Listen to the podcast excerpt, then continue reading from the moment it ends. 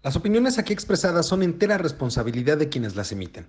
Estás escuchando Voces Universitarias, el eco de tus ideas, una emisión del comentario del día.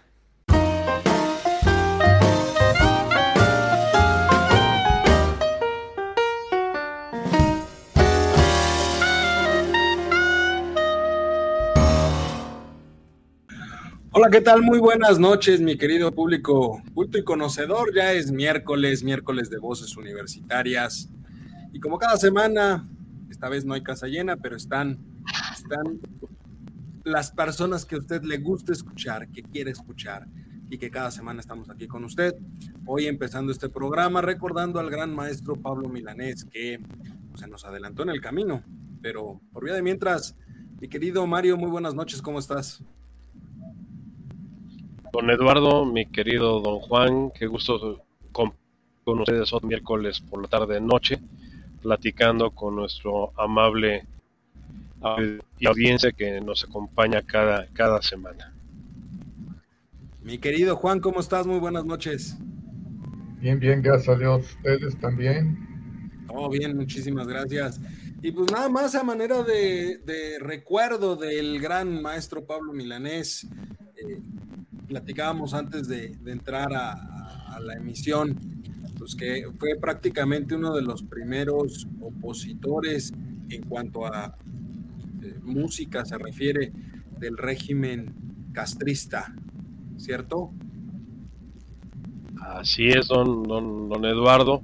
Él junto con Silvio Rodríguez se les considera los, los prepulsores o los creadores de lo que se va a conocer a finales de los 60 y los 70 como la nueva trova cubana, que va a impulsar también todo este movimiento musical de la nueva trova latinoamericana, con grupos folcloristas que traen ahora sí que a la difusión este, este ritmo y estas voces de estas canciones de protesta que llamábamos en aquella época, pero una protesta muy, ¿cómo podríamos decir?, muy adecuada, muy propia, con mucha profundidad, que es la letra de las canciones que ellos, ellos compusieron y escribieron y que difundieron a lo largo de, décadas alrededor del mundo.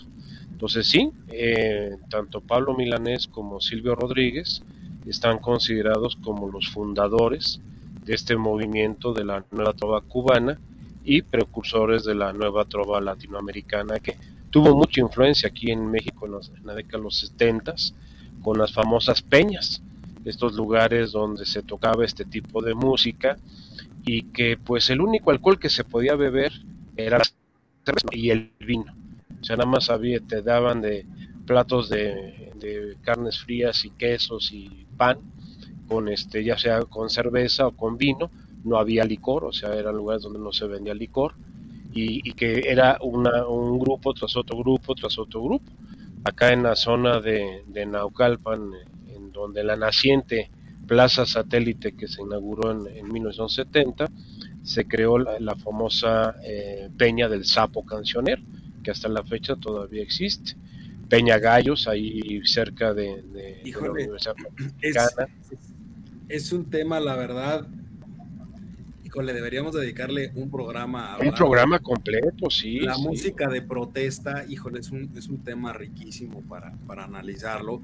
Tenemos grandes exponentes, como el caso de los exponentes de la trova cubana, opositores al régimen castrista. Aquí en México surgió también de manera importante. Tenemos, pues, por supuesto, quien no recordará al gran maestro Oscar Chávez, ¿no?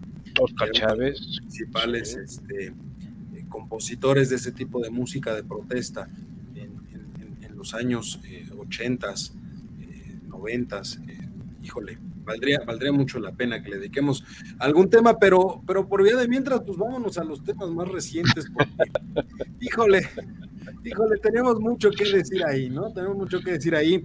Yo quisiera, yo quisiera que empezáramos, si, si les parece bien, por el tema de lo que sucederá el próximo domingo 27.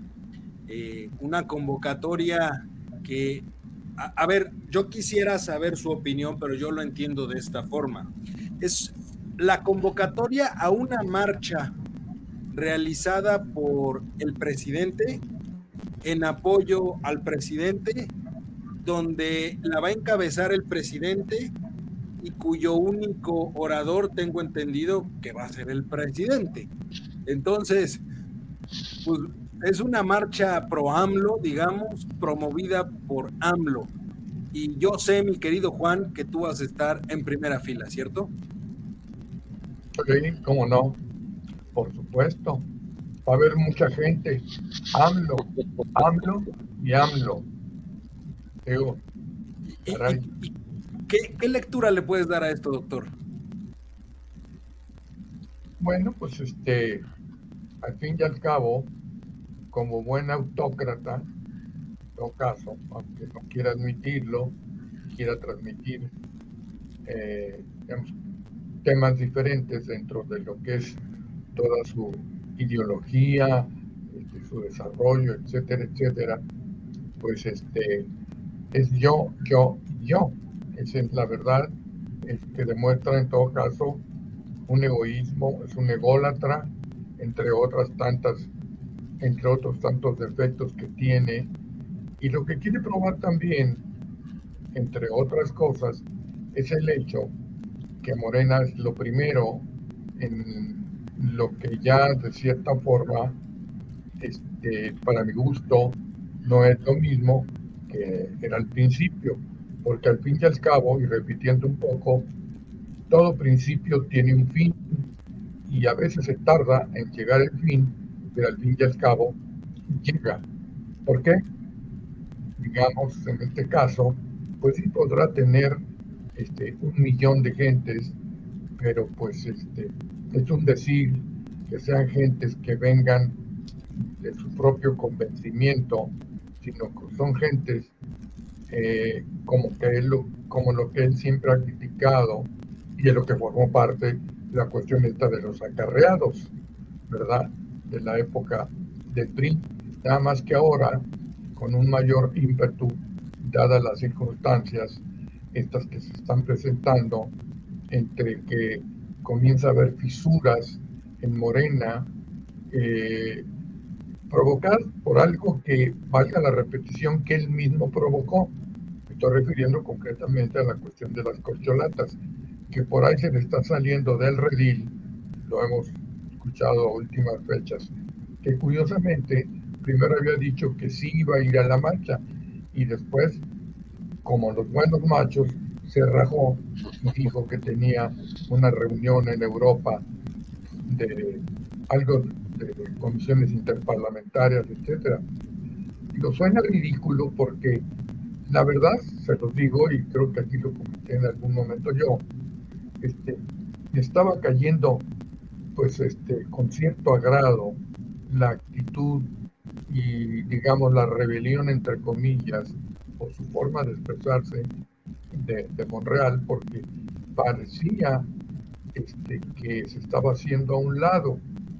Pero ahora resulta, digo, resultó entonces que sí iba a ir a la marcha y luego se echó para atrás, y no para atrás de la marcha, sino que puso lo que siempre se ponen en algunos casos, una sana distancia para que se tratara de convencer a la gente que él ya no estaba de la misma manera que fue al principio Morena, digamos, imbuido de todas esas ideas de la cuarta transformación.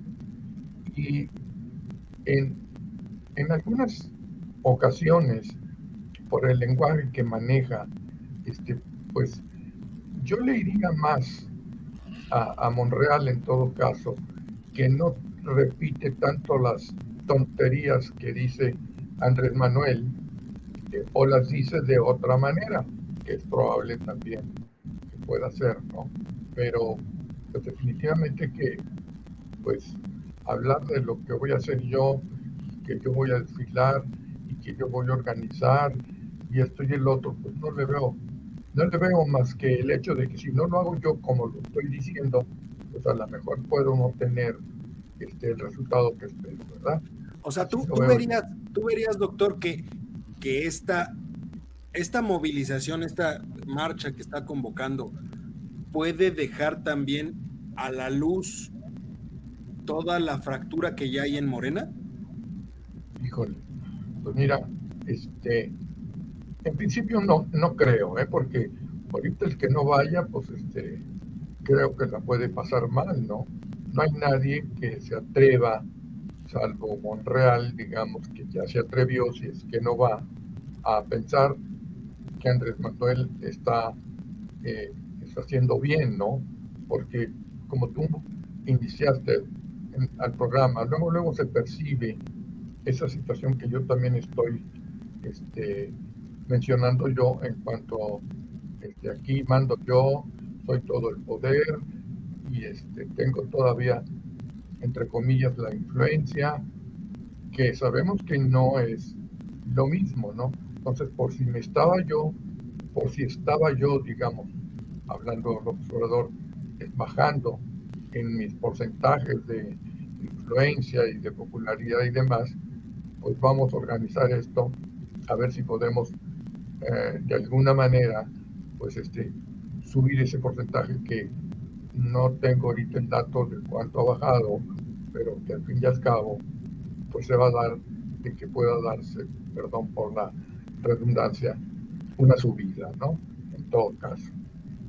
Mario, ¿tú cómo lo ves? La marcha convocada por el que encarna la patria, la nación y el pueblo. El pueblo.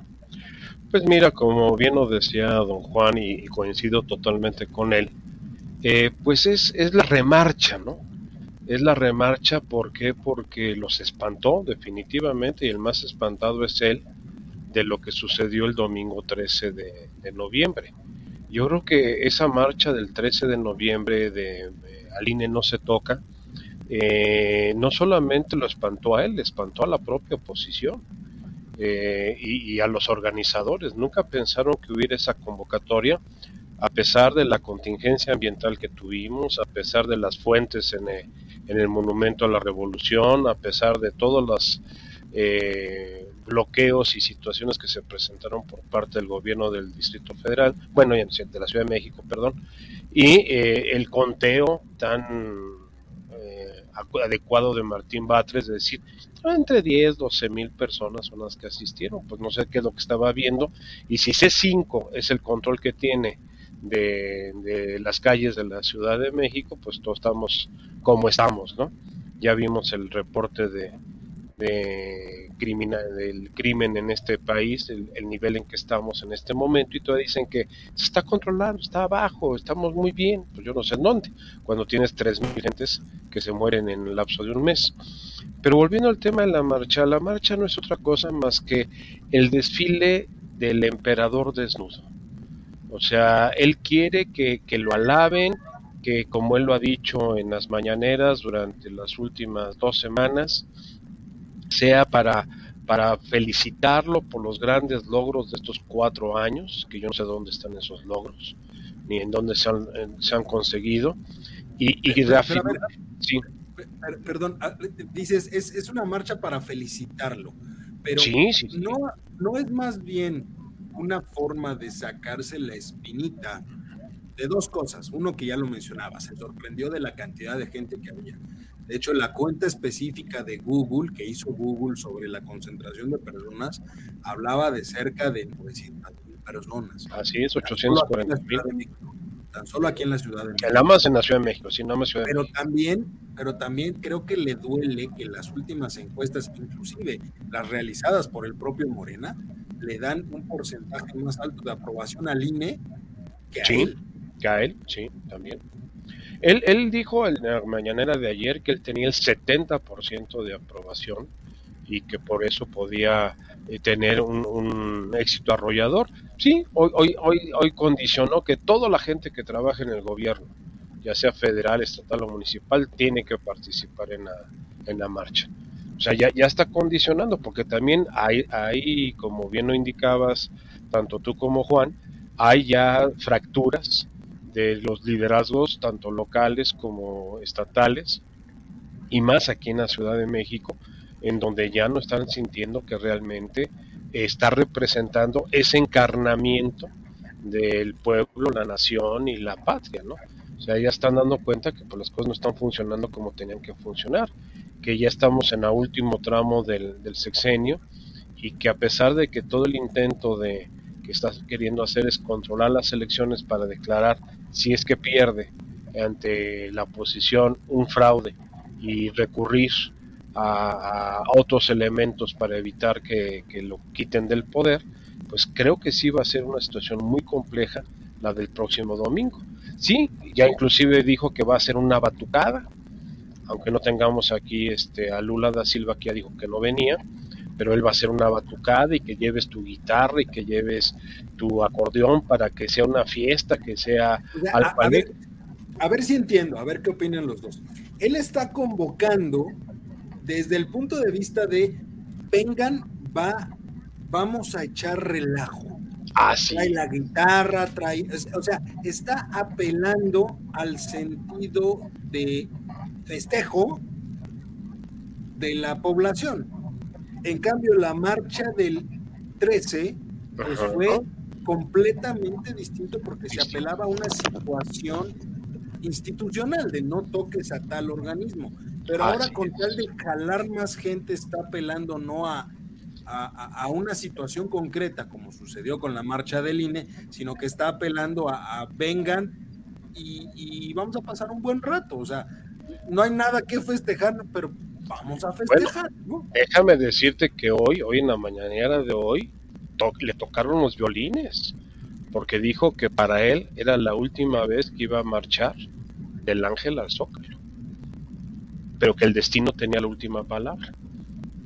Eso fue hoy, ¿eh? Ese, ese, ese, comentario fue el día de hoy en la mañanera de hoy.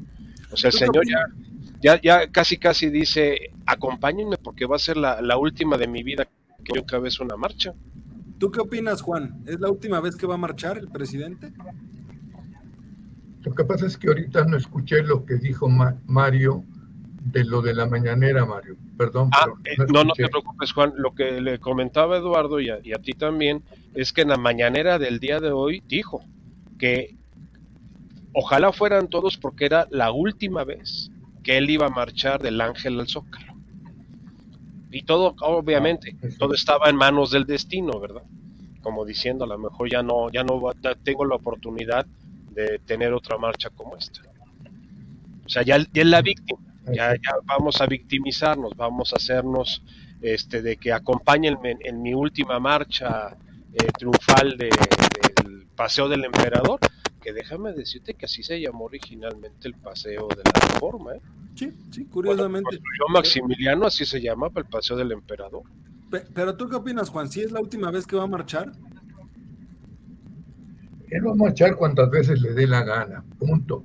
Y tenga la fuerza para hacerlo todavía, porque habría que ver que, pues bueno, ya tenemos antecedentes de cuál es su estado de salud, si es que no está fingiendo, pero yo no creo que se exponga de nueva cuenta si es que la marcha no resulta sobre todo lo que él espera.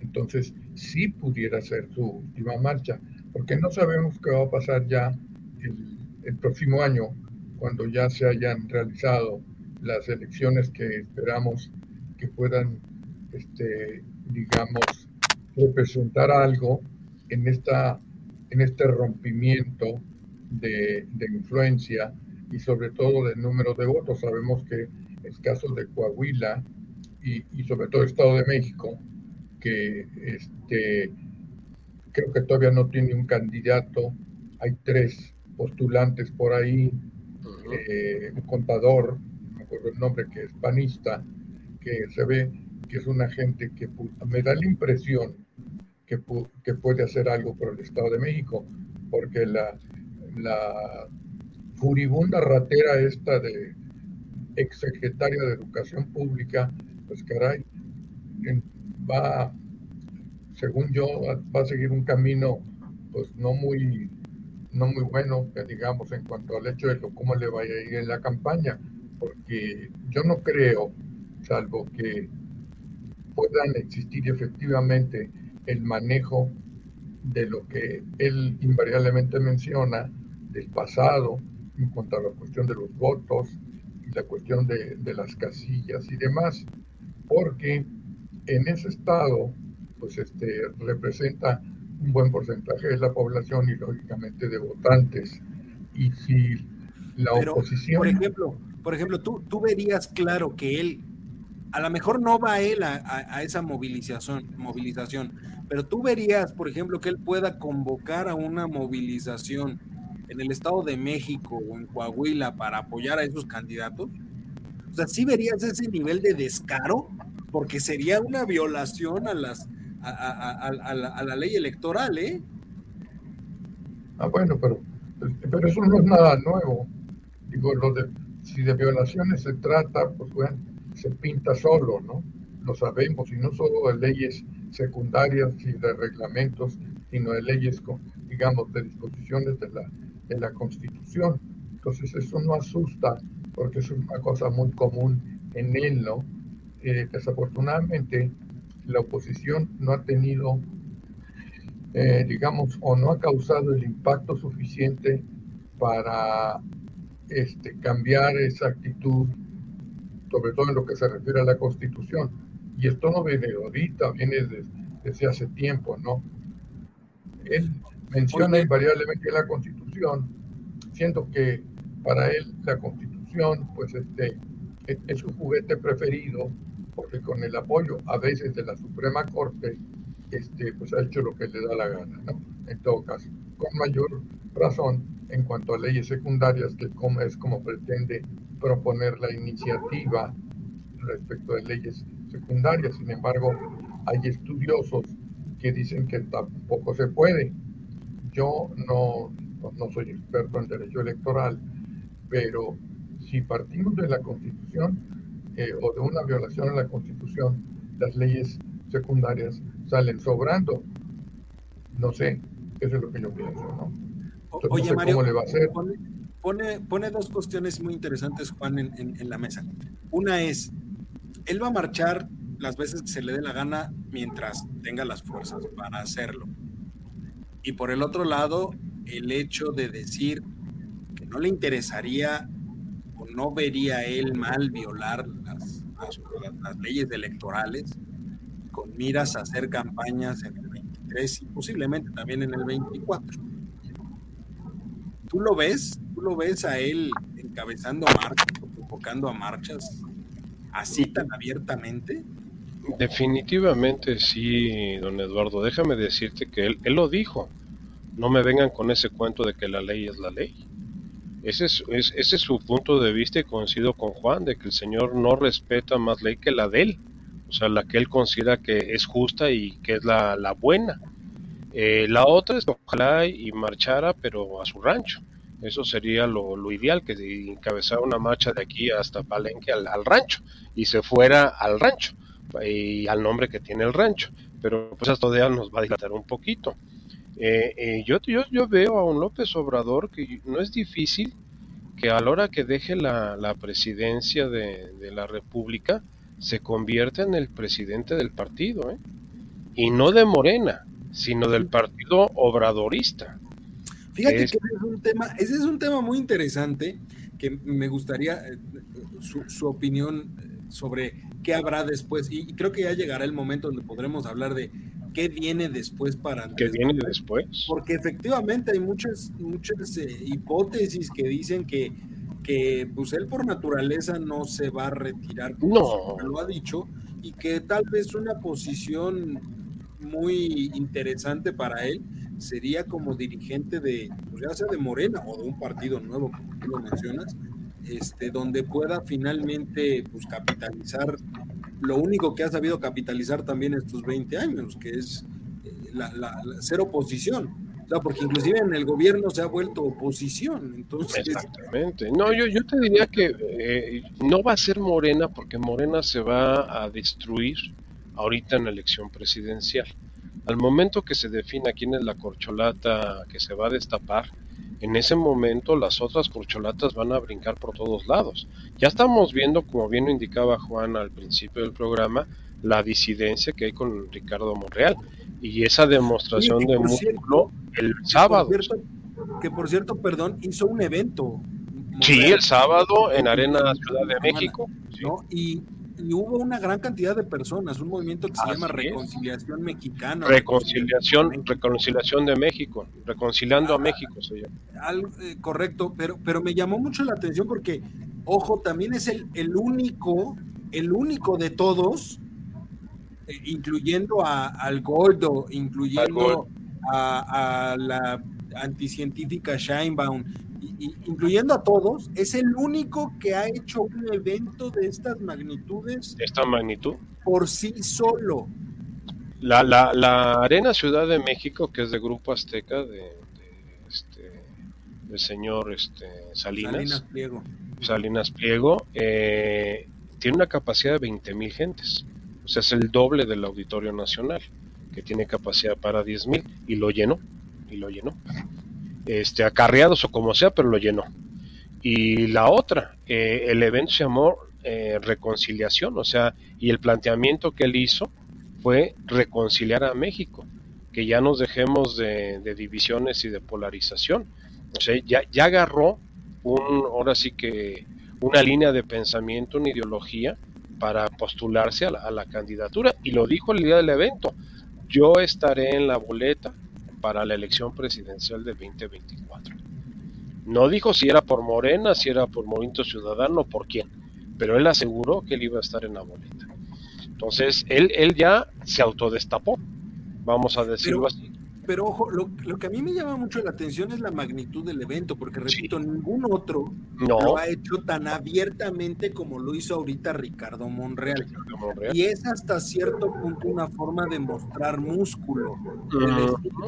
Decían que yo no pintaba y aquí está la prueba de que puedo, aunque sea manchar un poquito en la boleta, ¿no?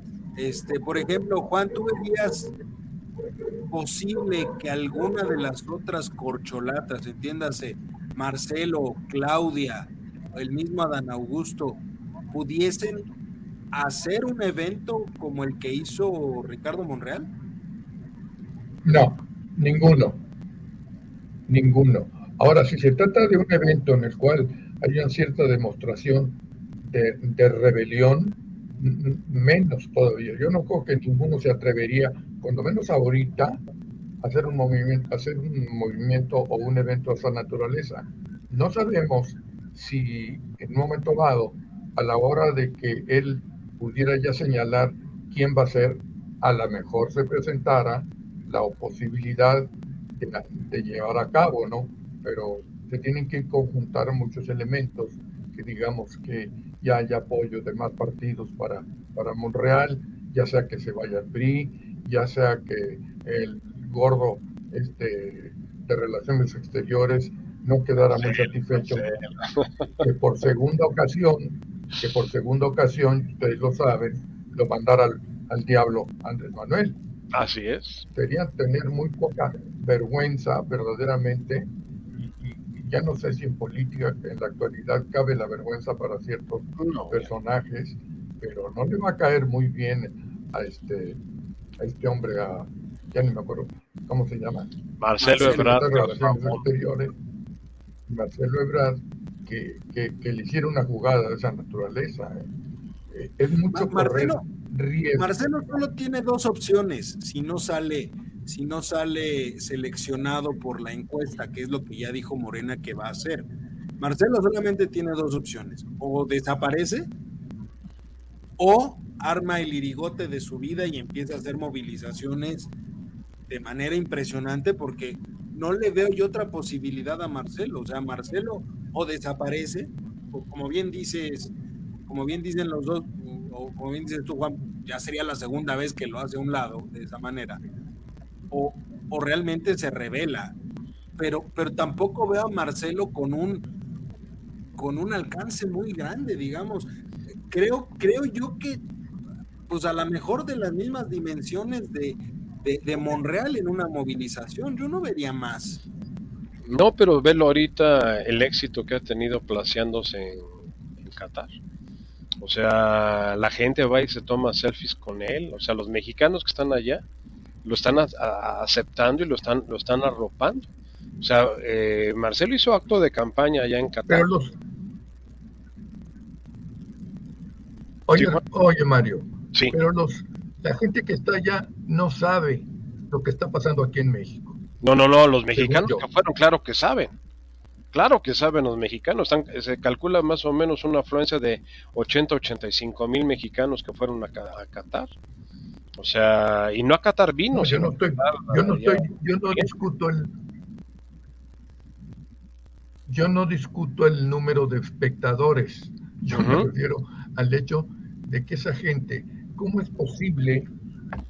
Yo les decía en alguna ocasión, ustedes me rebatían el punto de una forma muy este, sólida, digamos, ¿por qué, ¿por qué Biden, digamos, está constantemente apoyándolo y según Biden todo está bien, ¿verdad? Y ustedes me decían, bueno, porque aquel anda ahorita metido en otros rollos y le resta importancia a un este a una persona como esta para ver cómo este lo puede controlar. Digo, siempre lo ha podido controlar, lo que pasa es que ahorita no ha querido, ¿no? No, pero ahí tienes el, golpe que le arrimó el fin de semana con, con el BID, con el Banco Interamericano de Desarrollo, que hicieron papilla. ¿eh? Sí, no, no, ahí tienes el golpe de, Estados Unidos y no deja, no, el problema no fue Estados Unidos, el problema fue Argentina. Su adorado amigo, este Alberto Fernández, se le volteó y le dio el apoyo al, este, al brasileño y mira con los piques que hay entre Argentina y Brasil pero, tradicionalmente. Pero además, además hay que, hay que dejar algo muy claro también de lo que sucedió en el BID. Faltó, y eso quedó muy claro, faltó operación. Claro. De la Secretaría de, Relaciones como de la Secretaría de Hacienda. O sea, no me vengan a mí a decir que, como dice él, que la ley es la ley. No me vengan a mí a decir que se operó con todo lo que se podía operar para que quedara Gerardo Esquivel, que dicho sea de paso, creo que ha hecho un muy buen papel como subgobernador del Banco de México. Y, finalmente, lo ojo, y finalmente lo va a terminar sacando, ¿eh? Porque no, no, la, idea, la idea de haberlo destapado al último momento con la renuncia de Alicia Bárcenas a la candidatura, porque Alicia Bárcenas traía la candidatura desde hace tres meses y este y al último momento dijo sabes qué siempre no porque eh, tengo problemas personales y no puedo atenderlo. Y en menos de una semana habilitaron a, Gerardo Esquivel. Eh, el problema radica en que cómo vas a prepararte para una presentación y para una posición de ese nivel en una semana aunque seas un magnífico economista y una persona muy preparada no tienes capacidad. Fue una forma entre comillas, elegante sacarlo de Banco de México, porque ya no lo quería en Banco de México, a raíz de que se le, dijo que no a las reservas internacionales. Acuérdate cuando quiso tocar las reservas internacionales y que le adelantaran el, este, los remanentes de Banco de México y que dijo, uno de los, los primeros que dijo que no fue Gerardo Esquivel. Y la misma razón por la que la, la esposa eh, eh, salió de la Secretaría de Economía y la mandaron al INEGI.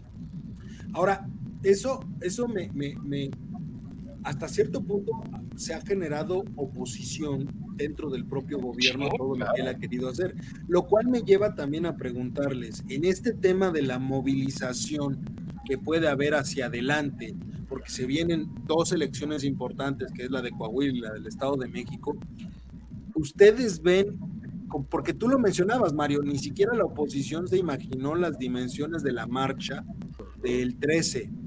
Pero ¿cómo ven ustedes las posibilidades de movilización para Coahuila y para el Estado de México? Porque la oposición, así que digamos, tiene mucho arrastre ahorita, yo lo veo complicado, ¿eh? Yo te diría que en los, eh, en los municipios conurbados, lo que se conoce como el corredor azul, la fuerza está del lado de la oposición. ¿eh? Y en la última encuesta que hizo el financiero, es la primera vez que, la alianza opositora sale por encima de, la alianza de Morena. O sea, y, por casi cinco puntos de diferencia. Es la primera vez. O sea, además se sabe que eh, el, el, verde, el verde ya se salió de la alianza, no va con Delfina ya lo acaba de decir que ellos, ellos no, no van a apoyar a la candidatura de, Delfina. O sea, el verde ecologista se está separando ya. Y cuando la, eh, ¿qué es lo primero que sale de un barco que, está hundiéndose? Las ratas. Y ese es el caso del verde ecologista. O sea, ya, ya, está empezando a ver las discrepancias de que, ¿sabes que Yo voy con el que va a ganar, no voy con el que va a perder. Pero tú verías que acepten al verde en una alianza PRI, PAN, PRD. Ay, pero bienvenido, pero bienvenido. Si lo que quieres es, eh, eh, números. Ahora, el problema que tiene la, la, elección del Estado de México es que solamente es de gobernador. No hay más, más, más, más elección. No hay diputados locales, no hay diputados federales, no hay presidentes municipales, no hay nada. Ese día no se va a votar gobernador. Entonces, eh, eh, esto es una elección mucho más compleja. ¿Por qué? Porque ahora sí, o es o no es. Entonces, ahí el verde puede, puede negociar. Ese es el problema que tiene la alianza ahorita. No hay otros puestos con qué negociar. Te doy una presencia municipal, te doy una diputación. No, no hay. ¿Qué es lo que está negociando ahorita la alianza? Posiciones en el gobierno del Estado de México. Pero pues ¿quién va a ser el siempre ha sido una veleta, ¿no? ¿Quién? ¿El verde? Sí, el verde, el verde es, este. decía que lo primero que sale de un barco cuando se hunde son las ratas, es lo que está pasando con el verde. Y el verde ya lo anunció oficialmente. Sucedió, o sea, en algún momento la, única forma que tuvieron de controlar al verde y, de mantenerlo en una alianza, que en aquel entonces fue PRI, PRI Verde, PRI Verde. fue dándole la Secretaría del Medio Ambiente y la de, del Estado, o sea, se le dieron secretarías pues, relativamente de segundo nivel, de segundo plano, ¿no? O sea, de segundo plano. Sí, nunca le vas a dar. Todo suma. Ah, no, todo, eh, es lo que te ah, digo, Juan. Ahorita va el pragmatismo de todo suma. Ahora, eh, esa es la debilidad fuerte que tiene la, oposición. La oposición no ha creado un proyecto propio. la oposición lo único que está diciendo es, eh, eres enemigo de mi enemigo, entonces eres mi amigo. Se acabó. no vamos. Es que ese, es, el tema de las movilizaciones de la oposición. Porque, a ver, yo les preguntaría, eh, es obvio que en la movilización de este domingo y en las subsecuentes que pueda eh, convocar Morena o el propio Andrés Manuel, pues finalmente la ideología de Morena, la estructura de Morena como partido, bueno, como movimiento político, eh, pues en realidad es la que prevalece y todos jalan hacia el mismo lado que quiere jalar Morena, en el caso de esa alianza. Pero en el caso de la oposición, ahí a veces me surgen a mí las dudas de que, por ejemplo, si el abanderado presidencial es priista, ¿realmente los panistas van a mover su estructura para apoyar al 100% a ese abanderado priista? ¿Lo va a hacer el PRD? O sea, a veces en lo personal yo creo que no queda tan claro, así como si fuera panista, no sé si el PRI lo vaya a hacer. Yo te diría, don Eduardo, ¿dónde, está, ¿dónde está la ideología, los principios de los partidos? ¿Cuál es, ¿Cuál es la ideología, el principio que mueve al PAN? ¿Cuál es el principio de ideología que mueve al PRI? ¿Cuál es el principio de ideología que mueve al PRD? Nadie tiene. Ya se quedaron sin eso. Ya el mundo, ya, ya inclusive hablar de izquierdas y derechas, ya eso ya es intrascendente. E, e, el mundo se está moviendo con un enfoque que, que, es lo que ahorita se está discutiendo y lo tuvimos la semana pasada con esta, la primera vez en la historia que en México se celebra una convención de lo que se conoce como la ultraderecha y que vinieron representantes de todo el mundo, incluyendo de Estados Unidos. Bannon, Bannon, el que le movió toda la campaña a Trump, estuvo aquí presente. Y Trump mandó un, mensaje, un video, un video que, se presentó en este evento. Que aquí todavía la ultraderecha no está muy clara ni muy definida, porque tienen allí un pseudo candidato que es una persona que fue actor en una época de su vida y que ahora se identifica con, con este movimiento de la ultraderecha, pero eh, no hay, no hay un proyecto real. No hay una, una posición que tú digas, esto, esto, voto por esta posición, por lograr esto. ¿Qué te van a decir? Los 17 puntos de la Agenda 2030 de la, de la ONU, de cero hambre, de equidad este, en los ingresos, pues e, e, esos son muy bonitos deseos. El, el qué no es el problema, el problema es el no, no, crees, ¿No crees que el problema en realidad aquí en México entonces se está volviendo la falta de ideología? tanto de un lado como del otro, porque de los dos lados. Morena no, podemos decir que sea de izquierda realmente. No, eh, no, El Movimiento Ciudadano nunca ha dicho realmente de qué lado está. Este, eh, o sea, si, lo vemos desde ese punto de vista, pues se vuelve complicado también ahí hablar de eso. El PAN, el PAN siempre se ubicó como algo de, derecha y había el famoso Yunque, ¿no? que estaba dentro del PAN, que era la ultraderecha, pero inclusive ya a los que se les ubicaba en esa parte, pues ya les da vergüenza decir que son de esa parte. Y ahora resulta que todo el mundo quiere ser de centro. De centro. Es que eh, ya el concepto de la derecha y de la izquierda se agotó en el siglo XXI. Ah, toda la oposición junta ya se dieron cuenta en las elecciones pasadas que si no Definitiva, Eli. Definitiva, Eli May. Totalmente de acuerdo contigo. Pues eh, se han vuelto pragmáticos. O sea, ahorita el, el reto, el reto es quitar a Morena. Ese es el reto para todos los grupos políticos, inclusive para las disidencias de, de Morena. ¿eh?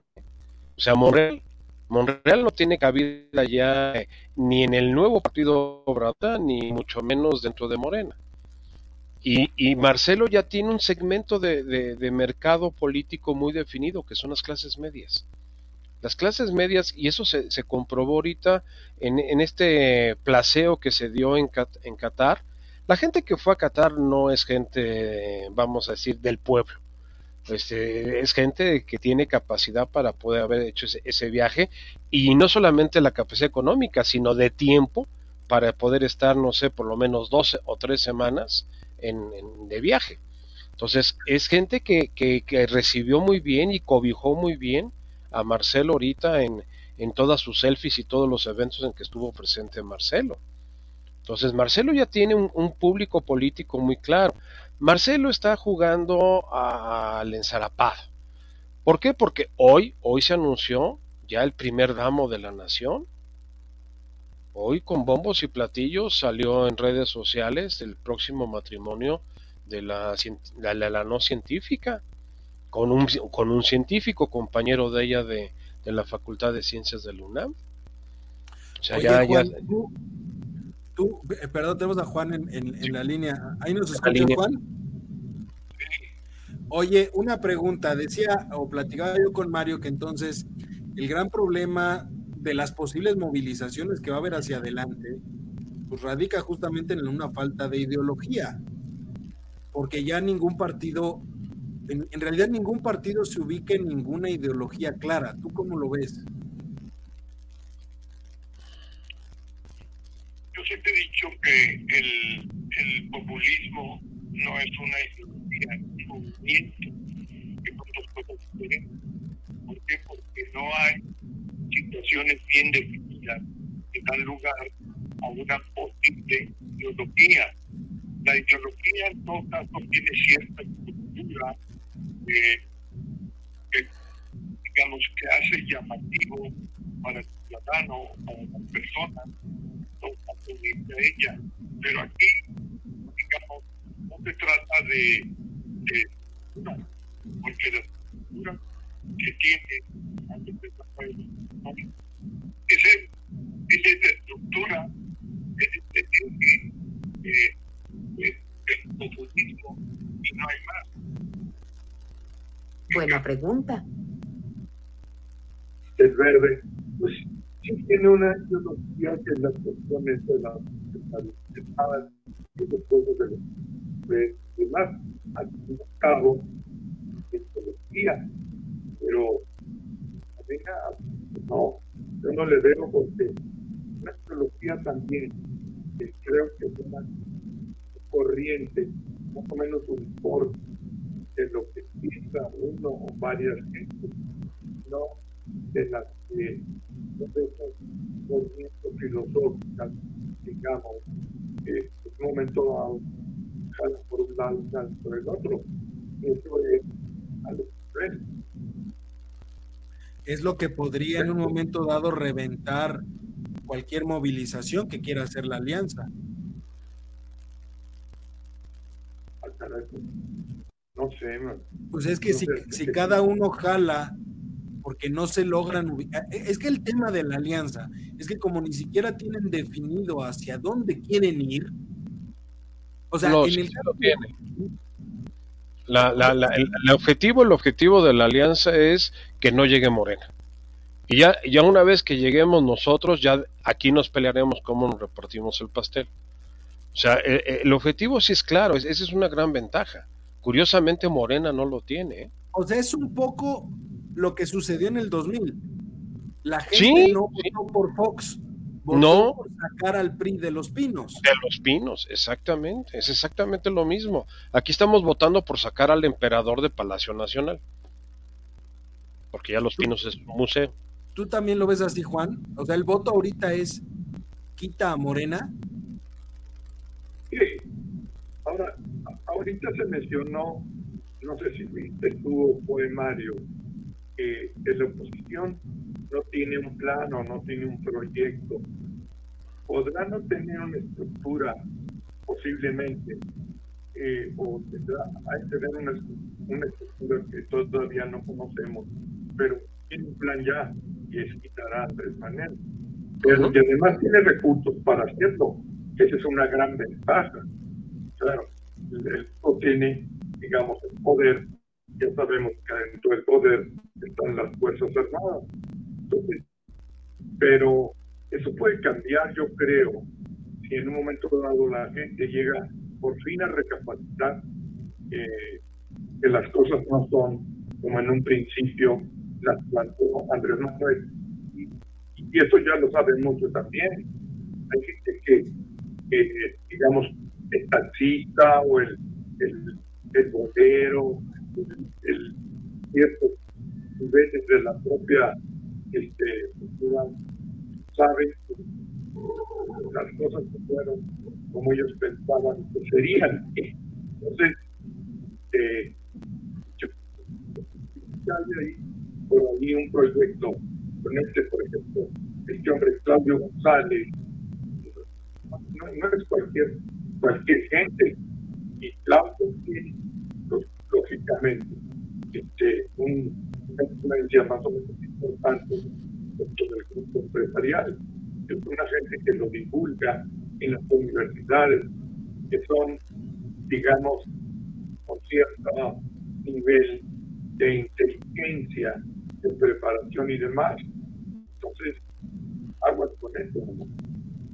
Yo creo que sí hay un plan no lo han sacado a reducir, es cierto también. Bueno, a, lo mejor, a lo mejor lo que estamos hablando es que existe un plan, lo que no existe es una visión de país. Porque ahí sí, ahí sí hay una bifurcación, digamos, entre cada uno, lo que cada uno considera que debería ser la visión de país. Y creo que eso es lo que no ha quedado muy sólido, ni siquiera del lado de Morena que hoy, hoy en día y a cuatro años de gobierno, si tú le preguntas a alguien qué es la 4T, pues muchos no saben realmente qué es la 4T. ¿Y cuál es el proyecto de la 4T? Vamos, el Plan Nacional de Desarrollo no existe. No, fue un invento Sí, el Plan Nacional de Desarrollo es Dos Bocas, el Tren Maya y el AIFA ese es el Plan Nacional de Desarrollo, pues estamos fuera de contexto. No, no, no hay, no hay una definición, como tú bien lo mencionas, Eduardo, de una visión de país, o sea, a dónde queremos llevar a todo el país en conjunto. Ahora, eso que ha provocado, ojo, regionalismos muy polarizantes. El norte del país, los estados del norte del país, se están yendo por la libre. ¿eh? O sea, lo que es Nuevo León, lo que es Coahuila, lo que es Chihuahua y lo que es Sonora, ellos van con su propia dinámica. Ellos están haciendo nearshoring con todos los inversionistas internacionales, pero a nivel de gobiernos locales. ¿Qué está haciendo el sureste? Chupando recursos de los, de los programas de, asistencia social y de, y de, y de la mega obra de, de dos bocas. Pues, ¿Cómo es posible que te saquen que Tabasco es, el país que tiene, el, perdón, el estado del país que tiene pleno empleo? Pues sí, porque, lo, porque tienes esta mega inversión que no va a servir absolutamente para nada más que para tener eh, contentos a la gente del sureste. Y el centro, el centro es donde está la, parte compleja. Nos estamos debatiendo hacia qué modelo de país queremos, porque se nos desdibujó totalmente. Y por eso la, la zona, la de México, la zona metropolitana del Estado, eh, eh, en el 2021 le dio la voltereta Morena que eso es lo, que los tiene también espantados. O sea, el bastión de poder que fue eh, la Ciudad de México desde el 97 para el grupo que representaba López Obrador en ese momento a través del PRD, se me acabó. Ya la Ciudad de México ya no es territorio morena, ¿eh? Ya, ya, ya es territorio, ahora sí que de otra, de cualquier otra opción menos de Morena. Tan es así que están las, las nueve alcaldías que se ganaron por la, por la alianza. Híjole, pues vamos a tener mucho de qué hablar respecto de esto porque las movilizaciones se vienen interesantes. Ah, no, no. El viene duro porque pues entramos a la recta final ya del sexenio. No es que falten dos años. no, no, no, no. Falta un año, Eduardo. Estamos a un año de distancia. Totalmente. Entonces, híjole, se vienen cosas interesantes. Pero, pero vamos a pasar a un tema más, digamos, agradable. Amable, no, sé, Si, tan amable o agradable en lo que, en lo que este, regresa, recuperamos a Juan. Eh, el mundial. Ya estamos en época mundialista, ya estamos en momentos agradables para la mayor parte de la población y nos dio la sorpresa la selección mexicana de empatar con Polonia. Pero antes de meternos a nuestras, a nuestras este, predicciones, y ojo, eh, Qatar, o, mejor dicho, la caída de, Argentina, ¿no? Y de este, Alemania. Y de Alemania. pues Alemania, hoy cayó Alemania creo que hacen que este mundial se esté viendo interesante. Pero antes de eso, el, entorno específico de Qatar, ¿tú cómo lo ves este, este entorno en el cual empezó el mundial? Pues mira, bastante complejo porque se puso en evidencia el alto nivel de corrupción de la FIFA. Realmente el gobierno catarí lo que hizo fue comprar un evento, un entretenimiento de proyección internacional, eh, las mega inversiones que hicieron en los ocho estadios que están funcionando, pues eso, eso te demuestra su poder económico. Eh, lo que se ha filtrado de información de los sobornos que se dieron a diestra y siniestra para poder conseguir la, sede en su momento. El, problema de la, de la, diferencia de pensamiento cultural, eh, ideológico, religioso, entre eh, lo que es Medio Oriente y lo que es Occidente, eh, el pleitazo que hay ahorita con las grandes cerveceras, principalmente con Anser Busch, eh, que es parte del grupo InBev, con la marca de Budweiser, que es patrocinador oficial del Mundial, de que no se le permitió vender ni siquiera en los famosos espacios que estaban destinados para esto, estos este, que estaban destinados, eh, eso va a crear una, una, serie de situaciones complejas. La otra, pues que también se puede disfrutar de un evento de estas características sin los desmanes que acostumbrábamos tener en estos eventos como parte de la, entre comillas, fiesta de libertinaje que se hacía. Eh, Fíjate que mencionas, mencionas, Mario, algo, algo interesante porque escuchaba yo eh, ayer en el, en el radio a un comentarista que decía, es una gran diferencia. En Rusia, eh, el mundial que fue en Rusia, pues eso era una cantina andante, era Una, cantina enorme y todo el mundo estaba borracho por todos lados. Y ahora estamos en un mundial pues, totalmente distinto porque efectivamente se está demostrando que pues, no es necesario llegar al extremo del, de, la pérdida de conciencia por una, sí, de la, alcoholización. ¿no? para poder disfrutar un evento de este estilo. Entonces, eh, ya recuperamos a Juan en, la llamada telefónica. En la llamada telefónica. Juan, un, un mundial distinto, ¿no? Eso sí, por supuesto que sí. En muchos sentidos, sobre todo en el económico. este, acuérdense que a últimas fechas una en relación con el número de personas que habían fallecido durante la construcción de los estadios, uh -huh. algunos de los estadios, que fue la, la que brincó no que no trataran de demostrar carácter internacional, etc. Se le perdió ahí. Bueno, eh, no, no, no te escuchamos lo último, Juan, perdón. Digo que trataban de denostar, la, la FIFA salió a, de, salió a defender su postura, ¿no? Eh, cómo estaban tratando, eh, digamos, de prestigiar un evento tan, tan importante. Y también, pues eso, estos eventos efectivamente es la cuestión deportiva, porque es lo más importante que quiere que se a ver, que se mucho dinero. En este caso, de, digamos, de, del país, que no, no era muy necesario ese dinero para el más, pero al cabo, este, que metieron a, ¿no? Ellos por salir, creo yo, también de este mundo, digamos, viendo lo de la años y la rebelión de este por eso tantos eh, así que vienen aprendiendo o desmalizando Híjole, Juan, te, te, te escuchamos muy, muy, muy bajito, muy, muy bajito. Eh, sí. Ahí, ahí se escucha un ahí poco se le escucha mejor. Sí, digo que había también un interés por parte de, de, de Qatar y todos los países que están alrededor de ahí, el hecho de que han creado este Occidente, quieran que no, ha creado, este, digamos, una conciencia de que el mundo es otra cosa, no es nada más lo que ellos viven, ¿no? Entonces, hay muchos intereses ahí de otro tipo también, además del económico.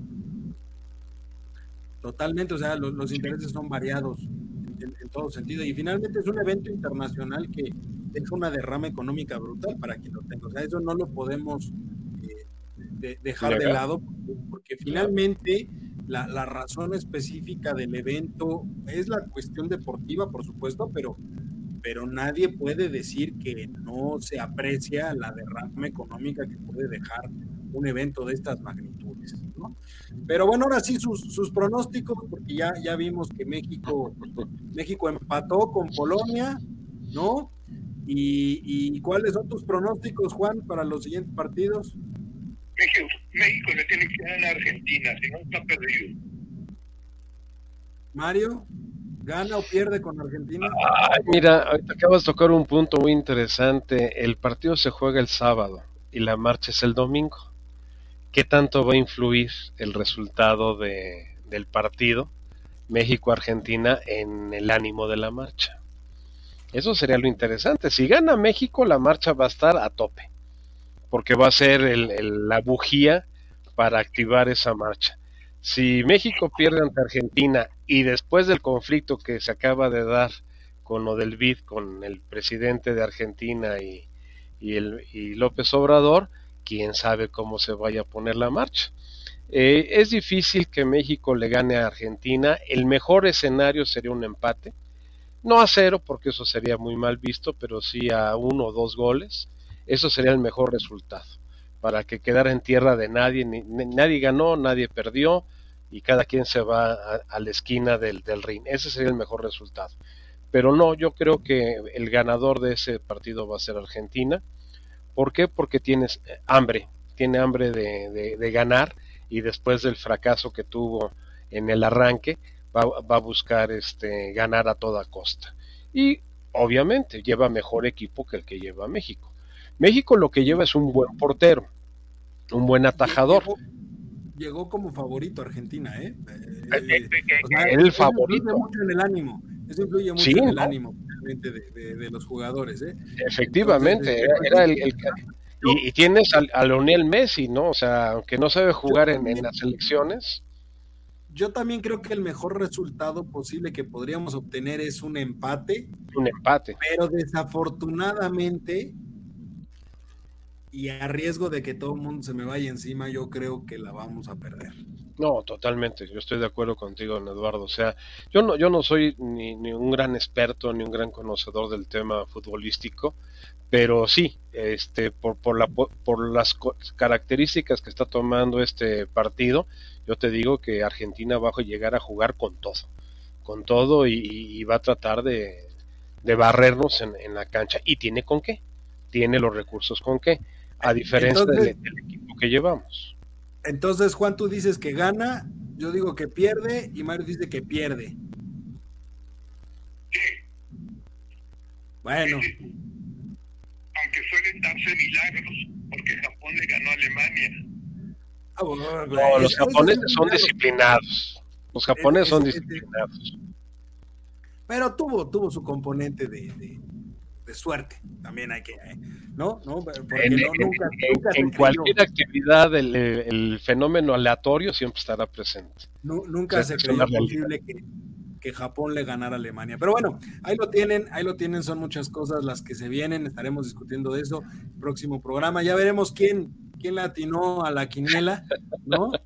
Este, y pues seguiremos viendo qué pasa con, con, este evento. Pero por vía de mientras, mi, querido Juan, muchísimas gracias. Eh, mi querido Mario, muchas gracias y sobre todo muchas gracias a usted eh, que nos permitió estar una semana más con, en, este espacio, compartiendo este espacio con usted. Y pues nada, nos vemos, nos escuchamos la próxima semana. Cuídense mucho y tengan un excelente cierre de miércoles.